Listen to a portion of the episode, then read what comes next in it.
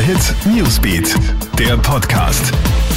Hier das Update für deinen Sonntagabend. Dominik Thiem hat es geschafft. Unser Tennisaus steht nach einem Dreisatzsieg gegen die Nummer 1 der Weltrangliste Novak Djokovic im Finale der ATP Finals in London.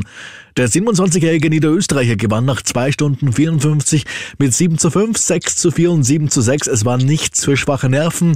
Im hochdramatischen Match hat Team nämlich im zweiten Satz vier Matchbälle nicht nutzen können. Morgen Sonntagabend trifft Dominik Team also im Finale entweder wieder auf Nadal oder auf den Rosten Medvedev. Gibt es heuer ein Böllerverbot zu Silvester? In Oberösterreich wird momentan darüber nachgedacht, das Feuerwerk zu Silvester zu verbieten. Ähnlich wie etwa in den Niederlanden oder einigen Provinzen Belgiens könnte auch hierzulande heuer also ein Aus für Böller kommen. Hintergrund ist die angespannte Situation in den heimischen Spitälern. Private Silvesterknallereien würden die nämlich nur noch zusätzlich belasten. Und jetzt hat es auch Hans-Peter Doskozil erwischt. Burgenlands Landeshauptmann ist positiv auf das Coronavirus getestet worden. Es geht ihm den Umständen entsprechend gut, heißt es aus seinem Büro.